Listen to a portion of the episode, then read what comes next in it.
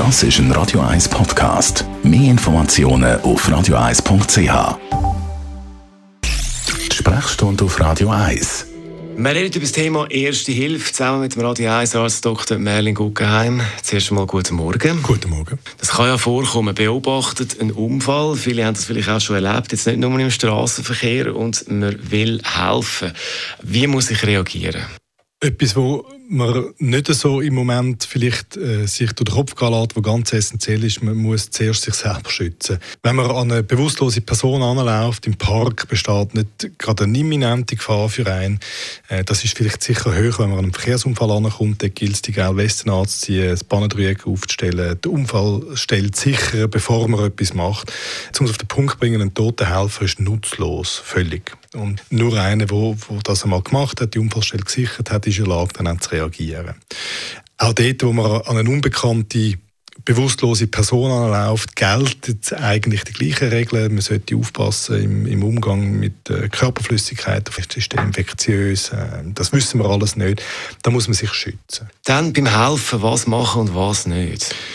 Nichts machen, wo man sich selber nicht zutraut, respektive wo man keine Ahnung hat davon, wenn es nicht drängt. Also wenn man zum Beispiel an einem Verkehrsunfall ankommt, wo das Auto jetzt am Brennen ist, Personen bewusstlos sind, dann macht es vielleicht keinen Sinn, die Person aus dem Auto zu rupfen, bevor man nicht professionell abgeklärt hat, ob zum Beispiel eine Wirbelsäulenverletzung vorliegt. Es kann sein, dass man so eine Wirbelsäulenverletzung und eine nachfolgende Querschnittssymptomatik verschlechtert oder erst provoziert durch unkontrollierte Maßnahmen. Es gibt Situationen, wenn es die Unfallstelle gesichert ist, man weiss, ich muss etwas machen, weil sonst passiert etwas. Es fängt an brennen, äh, es ist irgendeine Form von Instabilität, die das Leben gerade akut gefährdet. Dann kann man das machen. Ansonsten gilt, abwarten, bis Profis kommen. Dann kommt auch dazu, dass man im Moment, wo man jetzt jemanden will betreuen, versorgen, man nichts machen was man nicht kann. Also wenn man keine Herz-Kreislauf-Massage kann, sollte man das nicht plötzlich probieren, weil man es gerade zuletzt im Navy CIS gesehen hat, dass das der Schauspieler auch gemacht hat.